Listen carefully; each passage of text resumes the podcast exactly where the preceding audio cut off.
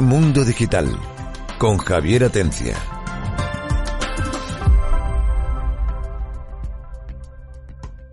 Buenos días y bienvenidos a Mundo Digital. Eh, si la semana pasada hablamos de Marte, esta semana vamos a hablar de la Tierra y del espacio más próximo, bastante más cerquita.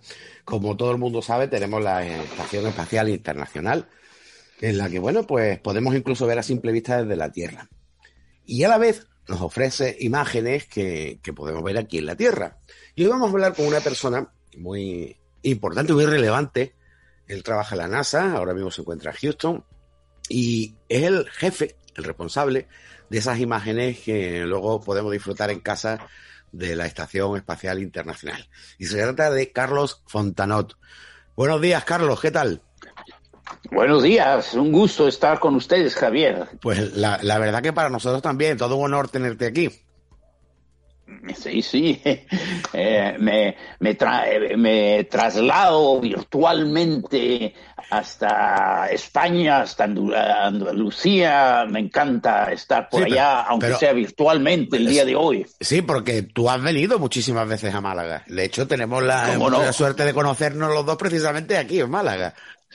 Así es, así es, uno de mis lugares favoritos en España. Pues cuando te jubiles te vienes para acá, hombre. pronto, pronto. Bueno, eh, voy a saludar rápidamente a todos los colaboradores que tenemos por aquí, a, Demi, es decir, José Pérez Soler, a Alex de, NordVPN, Antonio Sevilla del Colegio MIN, a Juan Miguel Enamorado, que es el psicólogo, Juan Antonio Romero, que, nos trae las noticias curiosas, Antonio Postigo, que también anda por ahí. Así que comenzamos aquí con el programa y comenzamos precisamente con Carlos Fantano. Carlos, eh, yo creo que deberíamos de empezar hablando de ti. Porque todo el mundo estaba diciendo, uy, de la NASA, imágenes. ¿Cuál es tu trabajo en la NASA con respecto a la Estación Espacial Internacional? Eh, muy bien, eh, en la NASA pues eh, colaboramos una cantidad enorme de personas y no todo mundo es astronauta o ingeniero o físico o científico, hay muchas otras disciplinas y a lo que yo me dedico es a la comunicación, a las imágenes, radio, televisión, cine, eso es lo que he hecho yo toda mi vida. Y los últimos 31 años he tenido eh, pues eh, la fortuna de colaborar con la NASA y eh, hoy en día mi responsabilidad es administrar y manejar las imágenes que nos bajan de la Estación Espacial Internacional. En la Estación Espacial Internacional constantemente, 24 horas al día, bajan seis canales de televisión de alta definición, diferentes vistas, ya sea dentro de la cabina o cámaras que están montadas en el exterior de la, de la cabina, de la, de la estación espacial. Y eh, como nos podemos imaginar, son eh, muy variadas esas imágenes, podrían ser de la Tierra, que son sumamente interesantes, ver nuestro propio planeta desde una distancia de 400 kilómetros. La estación espacial únicamente orbita o da la vuelta a la Tierra a una altura de 400 kilómetros. Relativamente cerquita. Sí, pero para mantenerse en esa órbita, Javier, este, tiene que ir a una velocidad muy alta de 28 mil kilómetros por hora, lo cual quiere decir que cada 90 minutos da una vuelta a la Tierra. Y cada 45 minutos pasa de día a noche, de noche a día, de día a noche, de noche a día, cada 45 minutos. Entonces, Adelante. Te iba a preguntar sobre eso. Hay precisamente una cámara que tiene esas imágenes. Y que tiene, si no me equivoco, que son en directo, tiene la parte de día, la parte de noche y un periodo de desconexión también. Sí, porque eh, eh, todo esto se transmite a través eh, de microondas. Y las, o sea, tenemos una antena a bordo de la estación espacial que transmite a una constelación de satélites geoestacionarios. Entonces, como va avanzando o, caminando la estación espacial, esta antena eh, eh, eh, ve al, satélite, pero el satélite se desaparece en, en, el horizonte. Entonces, mientras cambia la antena de un satélite al otro, hay un periodo donde se interrumpe la señal. Hay algunas zonas de exclusión que llamamos nosotros donde no hay transmisión pero todo depende de cuáles son las actividades a bordo. Si hay una caminata espacial, si hay una actividad crítica, si va un vehículo a atracar o desatracar, entonces llamamos o ponemos en servicio a más satélites para que la cobertura sea prácticamente permanente durante una órbita. Pero cuando no hay actividades críticas, cuando la tripulación está dormida, entonces eh, tenemos uno o dos satélites, entonces hay eh, tiempos de 10, 15, 20 minutos donde no hay transmisión de televisión o de imágenes. Y hablemos un poco del sistema de cámaras. Eh, yo he hecho una cosa y es en Street View se puede ver la Estación Espacial Internacional dentro. Me he perdido un montón de veces, es decir, porque no sé en qué módulo estoy. Pero me ha sorprendido la cantidad tan tremenda que hay de cámaras de vídeo, cámaras de fotos, teleobjetivos. Así es. Tenéis un inventario de tal cantidad, supongo, ¿no? Tenemos eh, ahorita eh, 12 cámaras de video en los módulos, eh, en los diferentes módulos de la estación. La estación eh, nos la podemos imaginar como un Jumbojet 747. El volumen de ese Jumbojet es el volumen de la estación espacial. Sería una residencia, una casa de cinco recámaras, cuatro o cinco recámaras, cuartos grandes, que están compuestos de un laboratorio norteamericano, un laboratorio europeo, un laboratorio japonés, nodos que conectan estos laboratorios. Luego ah, está la parte rusa que tiene eh, cuatro o cinco módulos también, y en ellos tenemos cámaras. Las cámaras de video dentro de la estación que se usan a diario son 12 y son cámaras comerciales. Hoy en día, sí, sí, sí, son cámaras Canon XF305, que son cámaras de alta definición. Estas cámaras ya eh, pasaron de moda, ya llevan en el mercado como unos 6, 7 años, por lo cual acabamos de comprar cámaras nuevas, que es una generación que ahora es alta definición y ultra alta definición. Y estas cámaras eh, las vamos a poner en el próximo vehículo de carga que va a la estación para irlas cambiando a una cámara más reciente, más moderna y en un eh, cercano futuro, tal vez dentro de un año, tendremos la capacidad de transmitir en ultra alta definición directamente desde la estación espacial. O sea, estamos hablando de 8K. 8K, no, 4K. 4K, perdón. 4K. 4, 4. Sí, sí.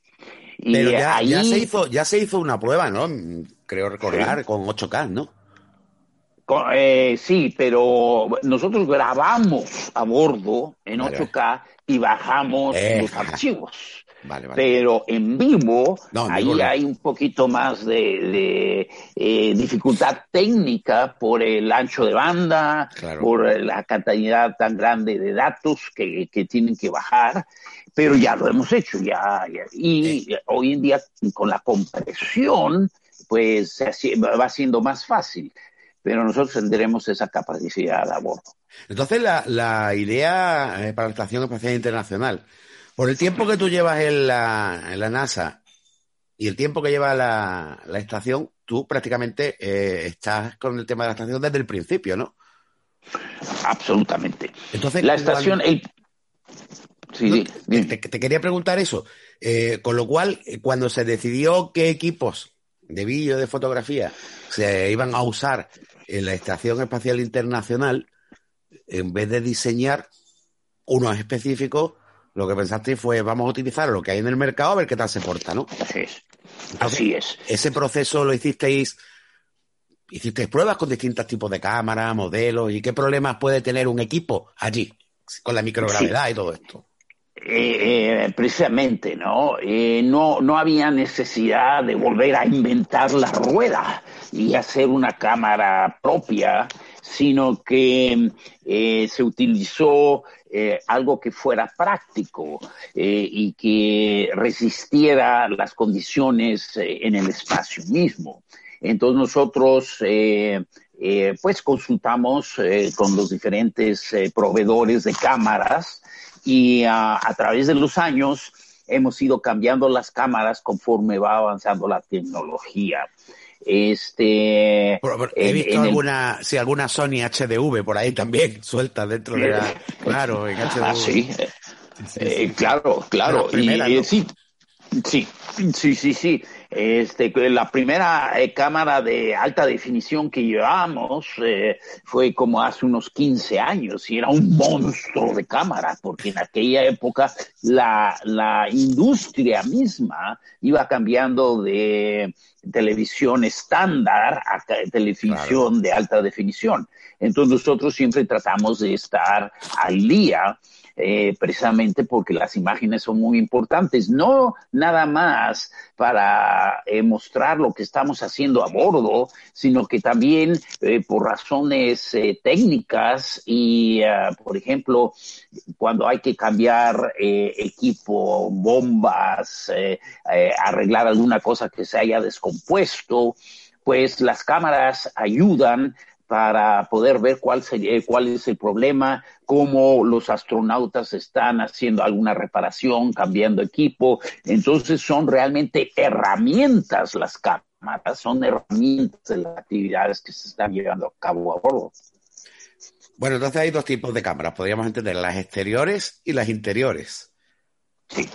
Vale, las, las, eh, las cámaras exteriores presentan eh, pues eh, algunas dificultades por el hecho de que eh, el gran vacío del espacio cambia las condiciones de operación. Entonces, todas las camas exteriores, especialmente las de televisión, tienen que estar en presurizadas, ¿no? En módulos presurizados eh, a una atmósfera, que son las mismas condiciones de, la Tierra, y tienen que estar eh, protegidas eh, térmicamente porque, como explicaba yo, cada, cada 45 minutos cambia de, día a noche, de noche a día, y como no hay atmósfera, entonces cuando el sol le pega a, a, eh, la caja o a donde está la cámara se calienta y cuando pasa de noche se enfría tremendamente. Y el, delta, el cambio de temperatura de, noche a día, de día a noche es enorme. Entonces, eh, las cámaras tienen que estar protegidas térmicamente, tienen que estar, eh, llevan nitrógeno presurizado, para poder mantener la temperatura en un rango donde pueda operar la cámara y no se queme o no se congele. Entonces, las cámaras que tenemos hoy en día, tal vez te vaya a sorprender un poco, eh, son cámaras, las de televisión, Nikon D4.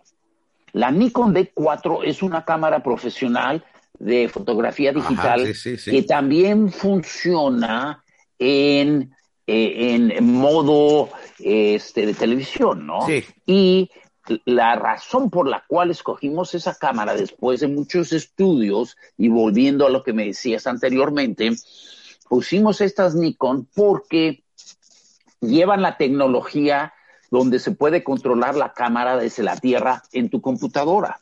Entonces ah. nosotros podemos mandar eh, eh, señales a la cámara y cambiar de eh, modo video a modo eh, fotografía y se pueden usar las cámaras para sacar fotografía de eh, muy nítidas, por ejemplo, del exterior de la estación, de algún equipo que se necesite, de la tierra misma, o se puede cambiar a modo video para, para actividades de, de todo tipo de actividades con movimiento. Y eh, entonces esas son las cámaras de televisión que tenemos hoy en día en el exterior de la estación espacial. Eh, cámaras Nikon D4 en modo video. O sea, que tienen que ser resistentes, entre otras cosas, ¿no? ah, muy resistentes. Y mira, eh, antes de... Te hago la última pregunta, yo voy a dejar que sean mis colaboradores los que empiecen. ¿Cómo se comportan las cámaras en sí, la señal de vídeo, los sensores, cuando hay una tormenta solar y de alguna manera pues hay más radiación y todo eso. Muy, importante, muy importante, Javier. La radiación, los rayos gamma que no son filtrados por la atmósfera, porque aquí en la Tierra mucha de la radiación cósmica, los radios gamma y otro tipo de radios, los filtra la atmósfera misma y allá y en el espacio no hay atmósfera. Entonces, en las cámaras, los sensores de las cámaras se ven dañados eh, muy rápidamente. Entonces, nosotros tenemos que cambiar eh, las cámaras, pues cada 8 o 10 meses tenemos que llevar cámaras nuevas y cambiarlas, porque los sensores los píxeles empiezan a fallar y, se, y, se, ve como, como ruido en, en, la señal de televisión y, de fotografía. Y ah, hemos también aprendido a poner este, escudos de radiación alrededor de las cámaras. Entonces, algunos materiales, eh, obviamente y tradicionalmente, el plomo es buen escudo contra radiación.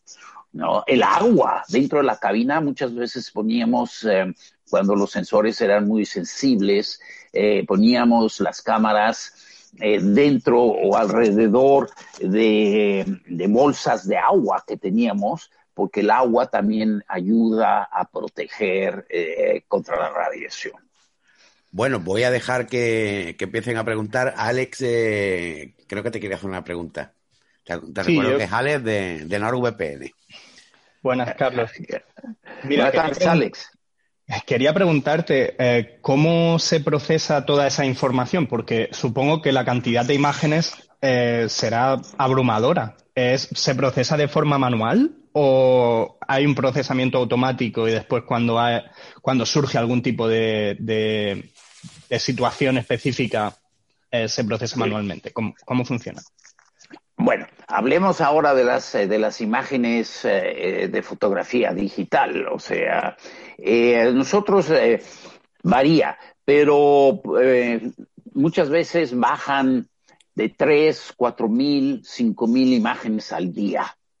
Entonces, la forma como, como las procesamos rápidamente, el astronauta toma fotografías en la cámara y uh, al final del día o después de la actividad sacan la tarjeta de la cámara y la meten a una computadora. Y la computadora descarga las imágenes a la computadora misma. Desde la Tierra, desde el Centro, eh, eh, centro Espacial eh, de Houston, desde el control de misión, un operador sube a la estación espacial y descarga las imágenes a una gran computadora, un servidor en el centro espacial. Y nuestro equipo jala esas imágenes al laboratorio. Y es un programa que tenemos eh, y cuando las imágenes las ponen en la computadora, los astronautas ponen algunos datos. Por ejemplo, ponen estas imágenes, este archivo es de tal experimento, este archivo es de tal actividad. Entonces nuestros operadores ponen todas esas imágenes en folders, en archivos con esos datos. Además, la, metadata que trae las cámaras te dicen eh, qué días se tomaron, a qué hora se tomaron, con qué cámaras se tomaron, y todo eso pasa a una gran eh, base de datos donde, donde todo eso queda anotado. Pero sí son programas donde muchas veces se procesan eh, 100 imágenes, digamos, eh, todas en, en un solo proceso. Creo que Juan Miguel quería preguntar y Demi también, así que Juan Miguel, ya que ha desmuteado el micro. Sí, Carlos, te quería preguntar. Yo tengo la aplicación esta de mi móvil, es ISS Live Now, que vas viendo en directo la parte de abajo, supongo que lo que va viendo la, cámara, ¿no? Eh, y siempre tenido una duda, pues quería saber, eh, primero, qué, qué tiempo de retardo tiene entre la imagen que estamos viendo en nuestro dispositivo, en nuestro smartphone, y por dónde va la estación realmente, porque supongo que, la imagen que se ve con calidad tardará un tiempo en bajar. Eh, aquí en la Tierra ya tarda, supongo que venís desde 400 kilómetros y sin cable, tardará un poco más. Entonces, ¿qué tiempo es el que lleva? ¿Y qué tipo de cámara se utiliza para ver con esa nitidez que vemos las imágenes? Sí, eh, mira Juan Miguel, eh, cuando se trata de transmisión de televisión, la imagen baja en menos de un segundo. O sea, es eh, eh, igual como si tú te imaginas eh, un juego de fútbol del Real Madrid en, Madrid o del Barça y tú estás viendo el juego en Málaga.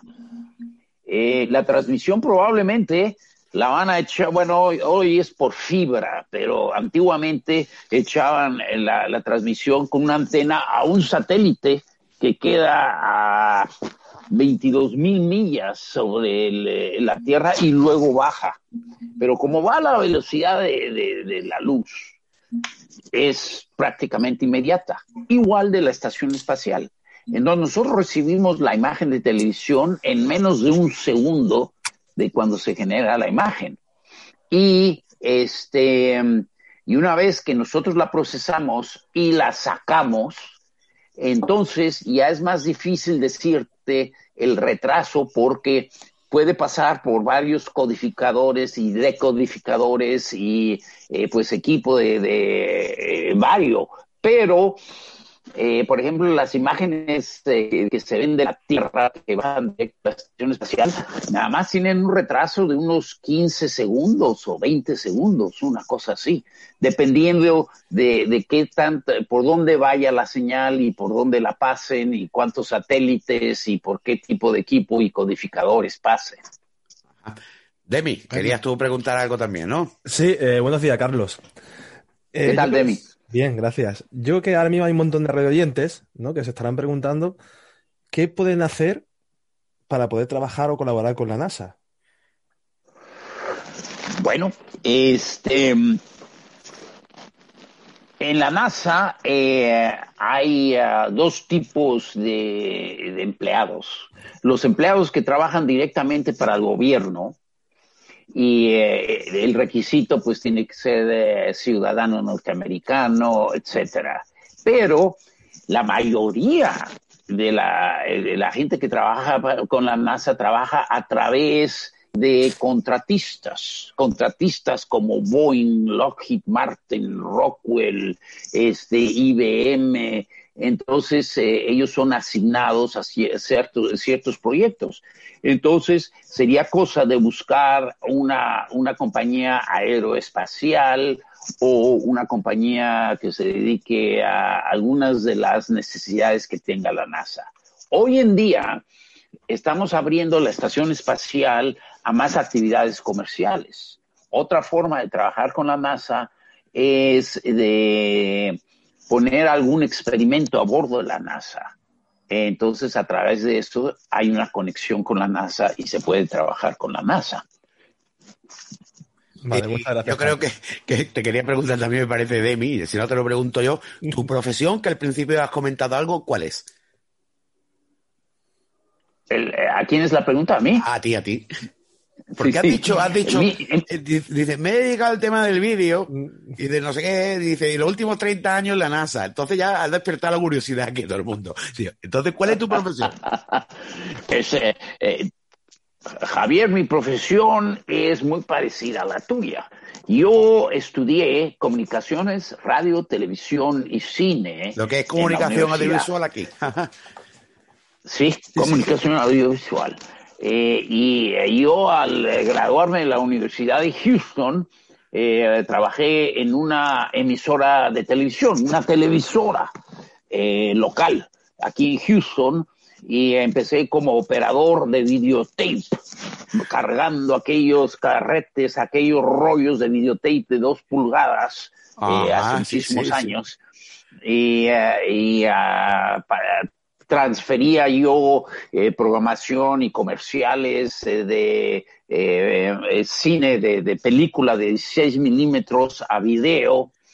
Este, después hice de todo en esa, en esa televisora, desde audio, manejar consolas de audio, micrófonos, escenarios, cámara, o sea, todo lo que es la industria de la televisión. Ajá y eh, trabajé yo ahí seis años. Y después pasé a la industria de perforación petrolera haciendo programas de entrenamiento, o sea, eh, para los operadores, para la gente en el campo. En aquella época ya empezaba todo lo de transmisión digital desde un pozo petrolero hacia arriba. Entonces, eh, cómo se montaba todo ese equipo, de ese sensores, eh, equipo electrónico, todo eso se hacía en programas de entrenamiento con video manejaba yo también eh, un laboratorio de, eh, fotografía donde hacíamos eh, manuales de entrenamiento, toda la fotografía y todo ese tipo de cosas.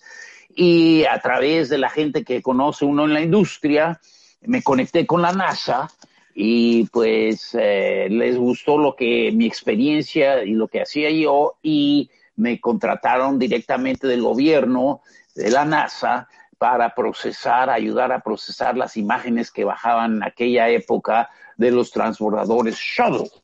Eso es hace 31 años de los, eh, eh, porque cuando volaban los shuttle cuatro o cinco veces al año, este, pues había transmisión directo desde esos eh, vehículos y nosotros procesábamos todas esas imágenes y las distribuíamos en vivo dentro de la NASA misma y al público en general a través de nuestro canal de televisión en la NASA. Entonces es un proceso eh, pues muy completo y eh, tuve la suerte de trabajar ahí por la experiencia que tuve yo en, en eh, difusión, como quien dice, y en entrenamiento, materiales para entrenamiento creo que le ha dado una alegría bastante grande a muchísima gente que se ha dado cuenta que no hace falta ser ingeniero aeroespacial para poder trabajar en la NASA. Muy cierto, muy cierto. Tenemos en la NASA eh, desde ingenieros científicos eh, físicos hasta especialistas en campos como son la comunicación, radio, televisión, fotografía. Tenemos médicos, cirujanos que se hacen cargo de, de nuestros astronautas los contadores, importantísimo, para que nos pasen los eh, presupuestos y el dinero para comprar cámaras. Entonces hay, hay de todo en la NASA, ¿no? Ah, hablando de las cámaras, eh, creo que Antonio Postigo te quiere preguntar algo relacionado con, las cámaras. Sí, efectivamente, Carlos. Eh, has comentado antes que NASA compró modelos de Canon, después otros modelos de Nikon. Y yo quería, eh, tengo curiosidad, cuando esos equipos vuelven del espacio, como todo lo que vuelve del espacio se examina con lupa, al microscopio y lo que haga falta para conseguir información sobre fatiga de materiales, de equipos y demás. ¿Esa información se la guarda NASA para sí o la comparte con los fabricantes o, con la industria en general? Eh, eh, para responder a esta, a esta pregunta en general, la NASA eh, comparte en general la mayoría de la información de la investigación que se hace, ¿no? También en este caso con las cámaras. Pero tengo que aclarar que hay más vehículos que llevan cosas a la estación espacial que vehículos que traen cosas. O sea, los vehículos de carga generalmente nada más son de ida y de vuelta se queman al entrar a la atmósfera. Entonces las cámaras no bajan. Las cámaras se desechan, se queman. Sin embargo, hemos traído, hemos traído sensores, e hicimos algunos estudios de los sensores para ver cómo la radiación afecta los píxeles y todo eso. Entonces llevamos sensores en, en pues pequeños, en tiras pequeñas de plástico y los expusimos a la radiación y bajamos los sensores nada más, porque todo lo que baja pues eh, toma eh, espacio, peso, entonces generalmente pues nada más bajamos cosas esenciales como experimentos eh, o muestras de, de los astronautas mismos, sangre, orina, ese tipo de cosas, pues se baja para hacer estudios en el cuerpo humano pero si son materiales, pues eh, es más difícil traerlos y se queman la atmósfera. Muchas veces duele pensar que va a uno quemar un, una, una lente con un cristal fantástico muy caro, pero pues eh, no hay de otra porque eh, la entrada a la atmósfera es muy, muy áspera y muy caliente y se queman los vehículos. No tienen protección. Qué pena. Creo que Antonio Sevilla también te quiere, te quiere preguntar. sí, señor Sevilla. ¿Qué tal, Antonio? Eh, eh, muy bien. Eh, a ver, corríjame si me equivoco. Usted forma parte de un grupo de hispanos de la NASA que desempeña una labor educativa importante, colaborando con estudiantes, ¿verdad? Sí, cómo no. Así es. y promoviendo el español, además. Claro que sí. Entonces, mi, pregunta es, eh, ¿qué peso tiene el uso del español en un entorno tecnológico y científico como es el de la NASA?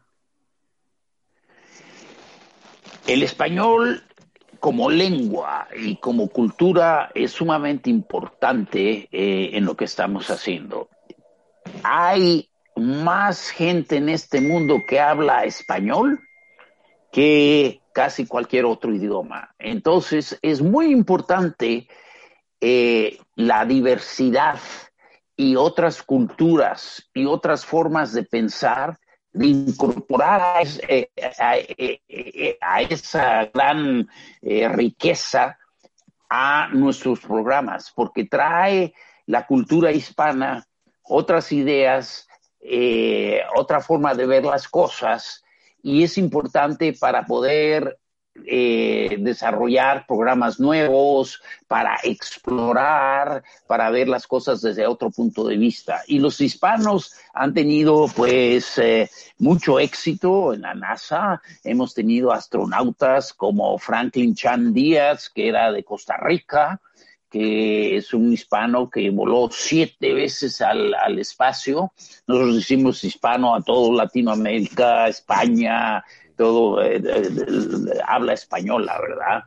Este, por ejemplo, eh, la directora del Centro Espacial Johnson, Elena Ochoa, eh, hispana, este, entonces, muy importante, y es muy importante que la juventud y los estudiantes eh, de Latinoamérica, de España, eh, tengan aspiraciones a la ciencia, al espacio, a la astronáutica, entonces nosotros eh, ahora eh, tratamos de incorporar al mundo hispano en la NASA.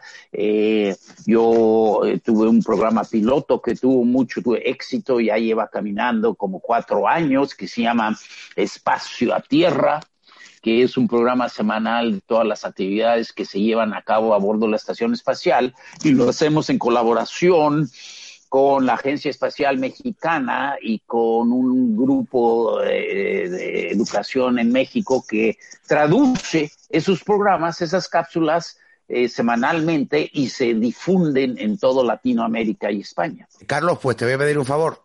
Si te es posible, te voy a pedir el favor de si te es posible que nos envíen los enlaces a, esos programas para ir publicando en mundodigital.net y y en Facebook y en todos los medios que podamos, para también poner nuestro granito de arena en la difusión.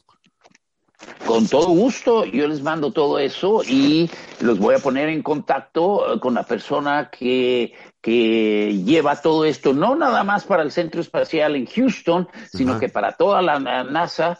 Y ah, casualmente, esta persona es española. Vaya, pues perfecto. A ver si además nos ficha y nos vamos allí a hacer el programa. Lo hacemos desde Houston. Entonces, esta persona está en Washington, D.C., trabaja en, en, headquarters, ¿verdad? Entonces, eh, con todo gusto, eh, vamos a mandar las ligas de todo eso para que ustedes eh, pues puedan aprovechar ese material que hay. Perfecto. Antonio, Sí, venga, y después, después, después va Juan Antonio Romero. No, no es una pregunta. A mí me gustaría, eh, Carlos, poder mm, tener su contacto para que usted pudiera darle una videoconferencia cuando pudiera ser a mis alumnos de bachillerato, que tengo muchos que se inclinan por la rama de ciencia, y les encantaría poder tener una charla con usted y hacerle muchísimas preguntas que seguro que tienen. Eh, te mandaré eh, a través de Javier eh, mi email. yo, le, mando. mándale el email. Yo le mando tu email, sí. para que así podamos estar en contacto. te, anticipo, Antonio Sevilla, te anticipo que Carlos no es de WhatsApp. Carlos le gusta por correo electrónico. ¿A que sí? Ah, sí. Por, donde haga falta. Digo, mira, Juan Antonio Romero también te quiere hacer una pregunta. Hola, Carlos. Yo, Antonio, ¿qué tal? ¿Qué tal, hombre? ¿Cómo estamos? yo te voy a poner un poco entre la espada y la pared y te voy a hacer la, pregunta quizás más incómoda y que a mí más me interesa y creo que a todos los oyentes de... Ya sé lo que va a hacer, ya lo sé. Conociéndote. y a todos los oyentes. Entiendo de que tú has estado durante 30 años, ¿vale? Con mm, viendo y todo el tema audiovisual que captura eh, la estación espacial y muchas cosas de la NASA. ¿Qué hay ahí fuera? ¿Habéis visto algo que un día digas, hostia, es que hemos visto algo y era un UFO o un lo que tú quieras, pero en ese aspecto, oye, pues me parece interesante alguna anécdota, algún, alguna cosilla que digamos, vaya, ¿qué me puedes contar? Bueno, Mira, este, tu pregunta es eh, muy clara y, eh, se, habla acerca de esto eh, claramente.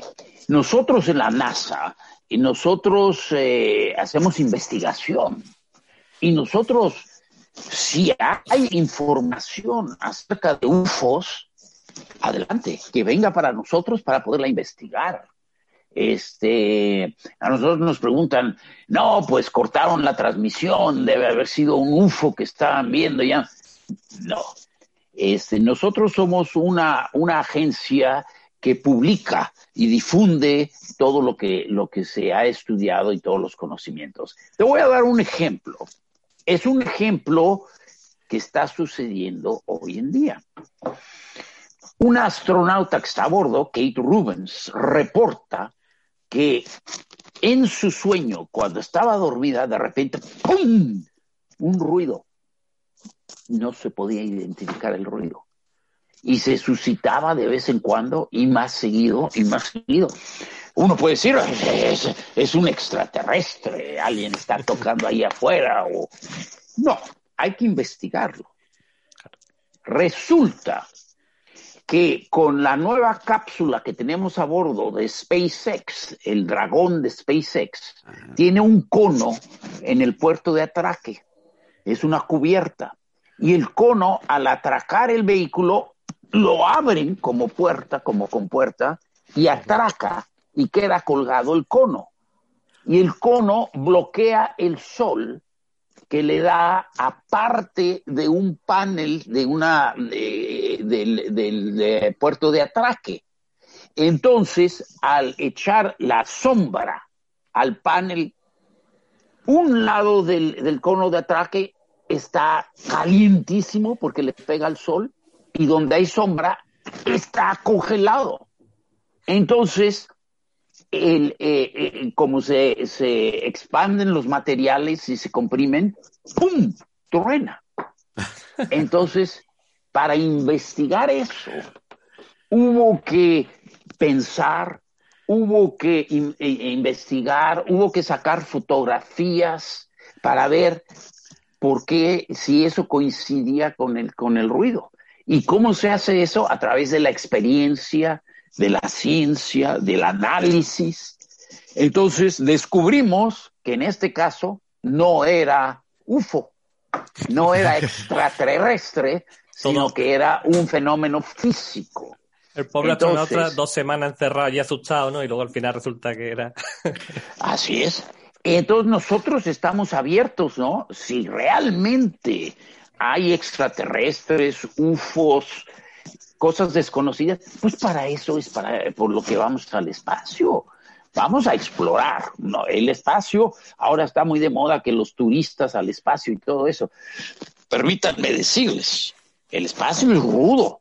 No es, no es como ir a la playa y tirarte en una, eh, en una camilla y te tomar el sol y disfrutarlo. No, ahí tienes que tener mucho cuidado y te afecta el cuerpo y, eh, en fin, pero es muy interesante y vamos a estudiar, vamos a hacer eh, investigación.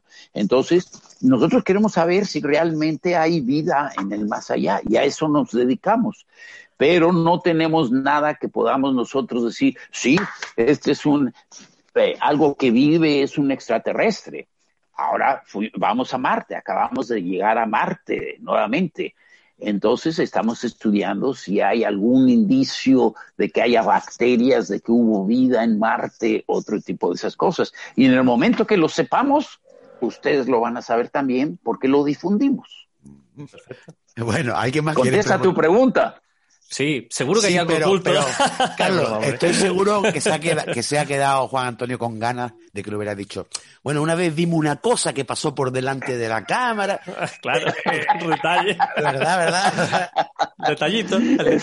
Excepto que me meten problemas y dice no, era yo algo así. bueno, ¿alguno queréis preguntar también?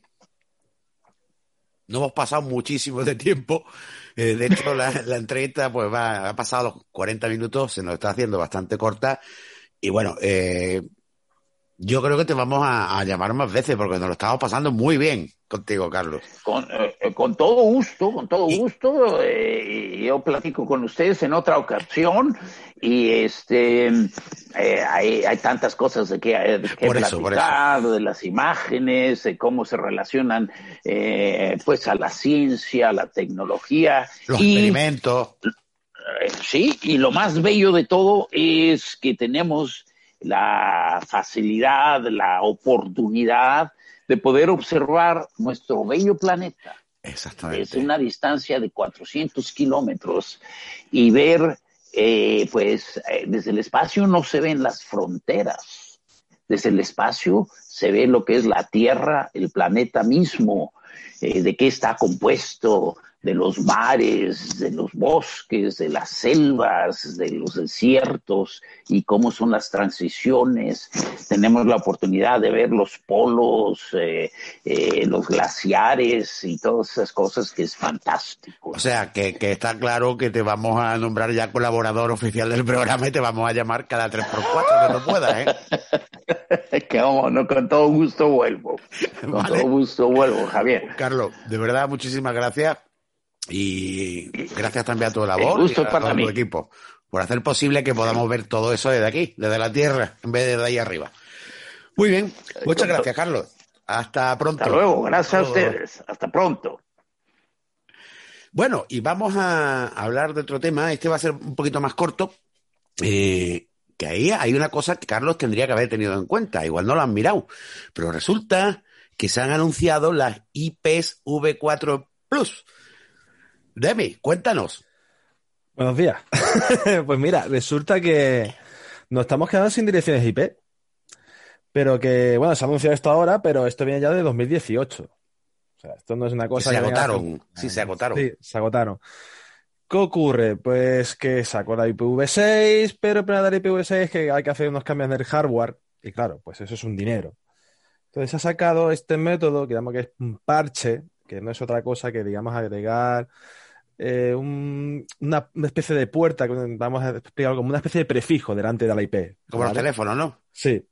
Y entonces lo que se hace es, eh, a cada país, darle este prefijo, ¿vale? Y su respectiva IP. Eh, para más o menos pues tener un poquito más de libertad y tener más facilidad a la hora de, mm, de tener IPs.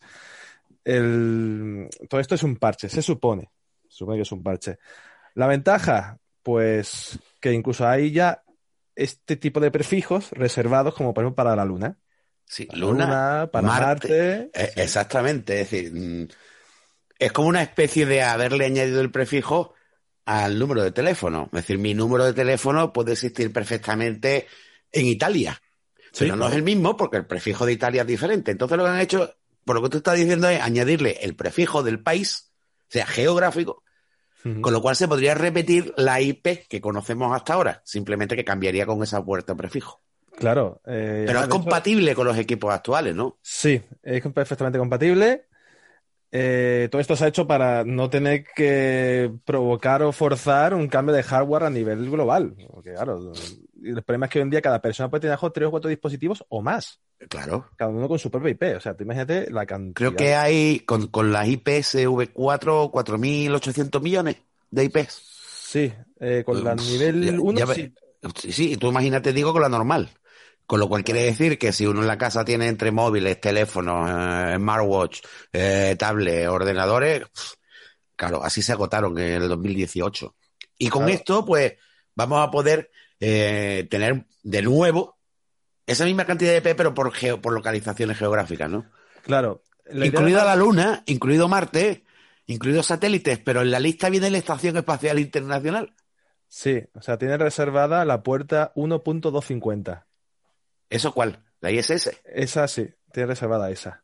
La Luna Ah. tiene la 1.251 y Marte la 1.252. Y nosotros la 1.60 y algo, ¿no? Sí, España creo que sí que se sentía algo.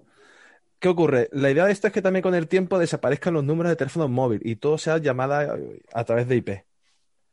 Sí, o sea, ya se quedarían, claro, es, es que claro, esa es la cosa, como no, como se podrían repetir las existentes en cada país, claro, podríamos fijarnos cada uno en una IP. Claro. Oh. La, la idea Eh. es eso, que desaparezcan los números de teléfonos con el tiempo. Eh, Antonio, Antonio Sevilla, que iba a decir algo. No sé mucho de este tema, pero una pregunta, porque hasta donde tengo entendido, la IP actual es la IP4, el problema es la seguridad, que es muy fácil de descifrar. La IP6 era infinitamente más complicada y la 4 Plus esta, ¿cómo queda? A ver, esto se ha hecho sobre todo por el tema de hardware. Es algo más segura que la, que la IP6, ¿vale? Y lo único que hay que hacer es que, que eso posiblemente el usuario de a pie no lo va a notar, ¿vale? Porque eso los mismos sistemas operativos se actualizarán y harán el software que necesario para Y, este cambio. y espero que las VPN también. Bueno, Aquí eso- tenemos a Alex, Alex, eso la VPN. ya nos puede decir Alex algo de ello. A ver, Alex de marketing, que no desarrolla. No, bueno, también verdad, también hemos hecho Pero- pero que marketing. A mí no me metáis en, bere- no me metáis en berenjenales, ¿eh? No, pero bueno, esto los usuarios de a pie no, van- no lo van a notar. No lo eso va a ser una cosa automática. Los mismos sistemas operativos, Windows, Linux y todo eso ya se encargan de todo este cambio y de los propios routers cuando se actualicen. Nosotros no vamos a notar este cambio realmente. Lo van a notar las empresas de telefonía, empresas de internet y las grandes telecomunicaciones. Cu- Curiosamente, lo que no cambian son las IP de tu propia red. Sí, la- las. IP privadas, las que tú tienes en tu ordenador que te la da tu router. No la que Claro, te da sí. tu operador de internet, que esa sí cambia. Pero la que está dentro de tu red sigue siendo la 192.168. Sí, las típicas. la- las redes locales, locales, digamos, o de domicilio no cambian, evidentemente. Exacto. Y una Oye, cosilla una más. cosa- una- Una quería- cosita en- Un momento. Eh, Antonio Sevilla, que eso no quiere decir que se olvide la IPv6. De hecho, ya está, van a presentar pronto la IPv6 Plus. O sea, lo que pasa es que tendrá seguramente otra historia ya. Yo creo que han pensado hacer algo más potente todavía. Postigo, Antonio. Sí, una cosita. A Alex probablemente esta noticia le interese muchísimo porque ahora al introducir la variante eh, territorio, o sea, te identifican un territorio concreto, tiene más sentido que antes contar con una VPN. ya te digo. A mí lo que me ha llamado la atención es lo que ha dicho de los números de teléfono, porque de alguna manera tendrán que, que si, si lo eliminan, habrá algún tipo de proceso de identificación para saber cuántas IPs tienes en casa, Sí, que- para, que- para sincronizar que sean la misma persona. Eh, claro, eso sí que, sí que es un poco... Bueno, esto yo creo que a o sea, mm, no es sencillo, pero tampoco es muy complicado. Date cuenta que tú tienes un contrato hecho y tú te has asociado una línea. Mm, Entonces, bueno, supongo que no creo que vaya a ser muy difícil. Bueno, yo lo que espero que eso no invada más la privacidad y ahora ya sí que te haga falta un nuevo VPN por narices. porque, porque ya está fichado como. Eh, ya recuerdo que gracias a Nor pueden tener un descuento a NordVPN, pues de un descuento importante, ¿no? Ponen nordvpn.com barra mundo digital, por ejemplo. Alex, ya que estás aquí, voy a intentar vender VPN yo. dale, dale, dale. Nada, nada. nordvpn.com barra mundo digital. Y ahí se van a encontrar con los pedazos de ofertas y regalos que hace Nord con la colaboración que tiene tanto con Mundo Digital como con el Radio Andalucía. Eh, se nos acaba el tiempo, señores. Mm. Me da tiempo a noticias. Sí. No, lo que vamos a hacer es que le vamos a dar tiempo a Juan Miguel Enamorado, que si no te va, te va a dar una fobia. Y eso vamos a hablar hoy algo tan curioso, porque no deja de ser curioso como son las fobias, que a la vez que curioso puede ser divertido, pero también puede mm, fastidiarte la vida a ti y a, los demás. Juan Miguel Enamorado, eh, nuestro psicólogo de cabecera. Primero, ¿una fobia qué? ¿Es lo mismo una fobia que tener miedo, que odiar o que no gustarte? No, y vamos a empezar por decir que una fobia es un trastorno y un trastorno de la ansiedad.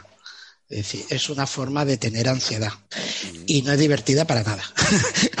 lo divertido son los, lo, son los nombres que le ponen alguna fobia, pero para el que lo sufre, desgraciadamente, no es nada divertido, ¿no? Pero es verdad que hay algunos, hay algunas fobias que ya cuando Además, ahora cuando las expliquemos veremos que podemos tener como hemos dicho, eh, fobias a medida, ¿no? Nos podemos crear las nuestras propias y ponerle nuestro nombre, ¿no? De todas las que hay. Pero una fobia, como digo, la palabra fobia significa odio, es decir, odio o pánico a algo. Cuando decimos y me estaba acordando de lo de la altura que han dicho de donde está la estación, a 400 kilómetros. Sí, sí. Cuando mire por la escotilla, por la ventanilla, como se llame el astronauta, espero que no tenga acrofobia, que es el miedo a las alturas. Ajá. Porque como lo tenga, está arreglado el pobre hombre.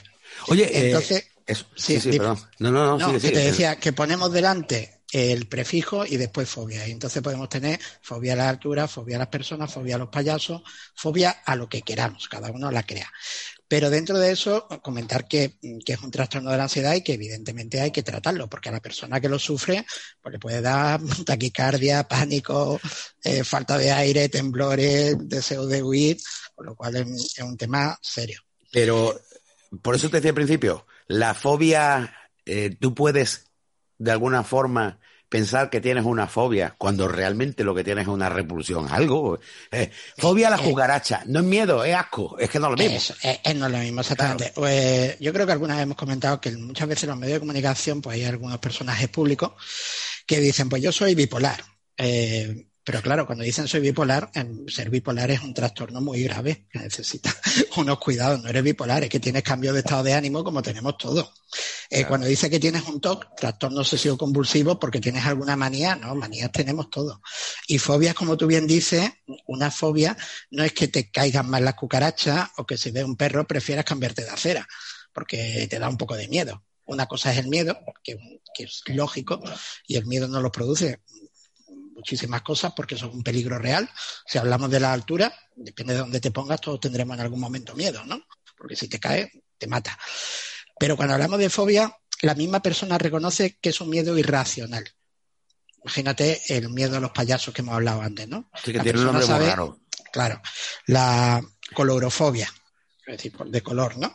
Eh, la colorofobia, eh, miedo a los payasos, ¿Por qué te viene ese miedo? Pues seguramente un payaso en principio no es un peligro, como puede ser una araña, que la aracnofobia es de las más comunes, pero si has visto una película, si de pequeño te has llevado un miedo, si has creado un estímulo que era neutro, como estímulo condicionado ahora, pues ya te empieza a dar miedo. Entonces te, voy a hacer una pregunta porque eh, cuando se añade fobia al asunto es que realmente provoca estrés y ansiedad. Entonces el que, el que es homófobo o tiene homofobia o tiene xenofobia, ¿Realmente qué es lo que pasa? ¿Que le da miedo, por ejemplo, al xenófobo, lo extranjero le provoca ansiedad? O, claro, ahí depende. Claro, hablamos del lenguaje otra vez. Esa palabra se utiliza mucho, eh, seguramente en ámbitos políticos, ¿no? La xenofobia, mm, a lo mejor no es fobia, a lo mejor es una ideología política. Claro, por eso. No me gustan los extranjeros y quiero defender lo mío, pero no me dan miedo. Otra cosa puede ser una persona que cuando se vea rodeada de personas de otra etnia, de otro color o de otra religión, pues de verdad sienta pánico, sienta taquicardia, sienta falta de aire y eso puede ocurrir. A mí me pasa la ¿Qué sería xenofobia con mi mujer que es china. Cuando se pone a gritarme me da pánico. Me da pánico, ¿no? Entonces tienes colorofobia, ¿no? Miedo a los colores, y se te junta con las. Bueno, es un follón, Y, y, tío. y empieza a tener un montón de fobias. Y si buscamos en internet, que es lo más, yo no me sé el listado Sí. de todas las fobias, Bueno, pero si hay, alguna- no sé si Juan Antonio Hay Romero encuentra 200.000. alguna. Hay, hay una, hay una que, que tiene tela marinera, que, que no sé ni si la puedo nombrar yo mismo. Pero es que es difícil, ¿sabes? Que es precisamente el miedo a las palabras largas. Hipopoto, monstruos, esquipedla... Que no la pone. O sea, eh, el que la ha puesto lo ha puesto con mala idea. ¿eh? y- y- a ver, voy a intentarlo. Hipopoto, monstruo. Ses, que te la gafa y esto es esquipedialiofobia.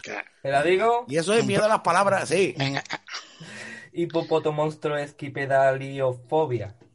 Repítelo. Hipopotomonstro esquipedaliofobia. Ale, ese es miedo a las palabras largas. Vale, ¿conocéis a- ¿conocéis a alguien que la tenga? Es la tano. Creo que- creo que yo desde El ahora. amigo, el amigo de esta de la película de Disney, de Mary Poppins, ese la tenía. Sí. Había, había más, ya por curiosidad, ya por, por eso digo que puede ser divertido eh, no tenerla, sino el hecho de que. Sí, la, la cantidad que hay, ¿no? Mira, hay una que Eh, se llama exacosiohexecontagesafobia. Os voy a quitar Google. No, eso es la versión al número 666. Mira, lo- los que no se quieren poner la vacuna del COVID pueden tener velonefobia, miedo a pincharse a la, y a la aguja. Eh, No, eso sí existe, además de las fobias más comunes. De hecho, A, ver, a cuando mí no me gusta que me pinchen. Es decir, yo hago no le así, lo gusta a casi nadie. Pero vas, A mí me, a que mí te me gusta pinchen, ¿no? pincharte a ti. No, uy, pincharme yo mismo yo creo que sería muy difícil. No, no, pincharte en el sentido. ping, ping. Las Eh, fobias tienen todas un, un origen lógico, ¿no? hombre, de- Eh, el, el miedo a las agujas tiene lógica. Una aguja hace daño, Sí, hace sí. daño y por lo tanto, o ir a un hospital no es nada agradable. No, pero hay mucha gente que La- redonda. Mi mujer hace hacen plof, cae a plomo. Y un compañero de trabajo que vino y le hicieron la- el test eh, de, de para el COVID. De COVID. la- nada más le pincharon el dedo y, y que mo- no sale la gota de sangre, del mismo miedo lo que sea. Le pincharon dos o tres veces y hizo plomo. Bla, pegó un batacazo, chaval. Luego lo que sí es verdad que aparte de estas bromas, el miedo a volar, por ejemplo, es una fobia. Yo he conocido a gente con fobia y, y se les cura a da base de, de todas formas, la, la- eh, bueno, yo te puedo decir que esta persona mm, se tuvieron que venir de París dejando el vuelo del avión en tren porque no, no hubo forma de meterla en el avión. Yo hice un viaje Sí. con ella que crucé todo el océano entero y cuando íbamos volando sobre las Bahamas y estaba el Triángulo de las Bermudas, le dije que se asomara y dije, mira, estás volando y encima sobre el Triángulo de las Bermudas. Y luego aterrizar en Miami, lástima que no está aquí Carlos, Miami tiene un mal tiempo y esto baja así como un círculo, o sea, la- hay muchas nubes, hay mucho traqueteo y se le quitó toda la tontería, ¿eh? Entonces quiero decir que la fobia muchas veces hay que forzar a la gente a que se supere, ¿no? Sí, de Eh, las que una- se puedan, claro. Una de las terapias es la exposición sistemática, de sensibilización sistemática, se va exponiendo a la persona de modo gradual a esa fobia hasta que la supera, ¿no? No de golpe porque igual se nos muere. Hombre, es que o Claro, lo- también- o lo si pasa tira muy uno mal, ¿no? por un barranco que tenga miedo a la altura, va a dejar de tener miedo a la altura, pero Señor- no es la solución. Nos queda dos minutos, así que si tenéis alguna preguntita, Juan Miguel, vaya a tener un, un minuto para, un minuto para que os lo conteste. Si no tenéis ninguna fobia, podéis mirar en Google Alex. y os creáis alguna en un rato. Sí, que se puede. Alex. Yo quizás se puede preguntar algo. ¿Dónde, dónde está el límite de, de- de que sea eh, una fobia o un miedo? Cuando te Cuando causa, impide hacer exactamente, vida cuando te causa, cuando te causa un malestar tan grande que te impide hacer tu vida diaria. Cuando tú dejas de volar y te vienes en tren, eh, te está impidiendo hacer tu vida diaria. Cuando no vas a un viaje, cuando no vas a un sitio porque ya puede haber insectos y entonces te limitas a ir al campo, ahí cuando eso te afecta a tu vida diaria y además te causa un gran malestar, ahí es donde tenemos que actuar. Bueno, pues hemos llegado al final del programa. La verdad es que yo me lo he pasado muy bien. Eh, Carlos Fontanó es un tío genial, como habéis visto. Yo ya lo conocía de antes y sabía que iba, que iba a gustarle tanto. Él participa en una persona que se explica muy bien, lógicamente del gremio, y eso se nota. Y bueno, él se ha ofrecido a que lo llamemos dos veces. Yo creo que somos unánimes todos en, en seguir contando con él, ¿no? Sí, sí. desde luego, vamos. Sí, sí, sin duda. Muy interesante. Bueno, y con Sí, todos que vosotros, por supuesto. Así que con nuestros oyentes. Así que muchísimas gracias a todos y hasta el sábado que viene.